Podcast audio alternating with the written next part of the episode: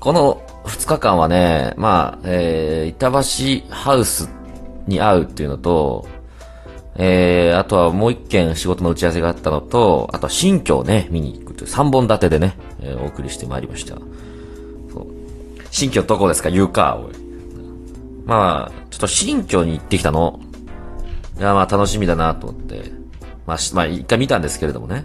その、要はその、内見の時ってね、あんま周りとか僕見てなかったんですよ。ね、大事なところなんだけれども。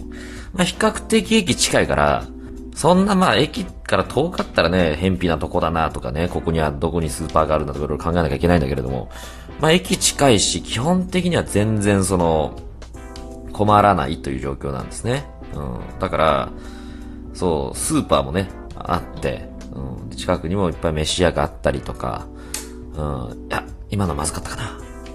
今のまずいか？駅ぐらいバレた、今。え、今、駅ぐらいちょっとバレちゃったかな？大丈夫かな？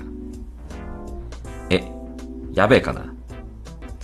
で、その、家の近くにちゃんとクリーニングや、クリーニングやば。クリーニング。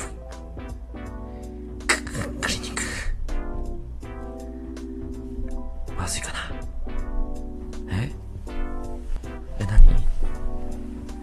で、空見上げたら雨雲、雨雲。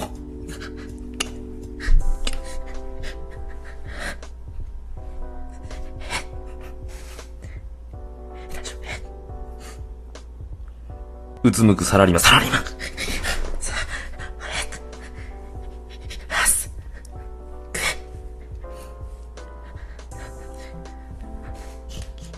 折りたたみ傘買う俺。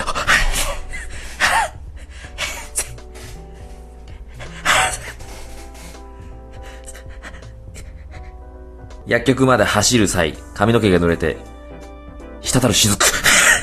もういい、もういい、もう、もういいだろ。いつまでやんの？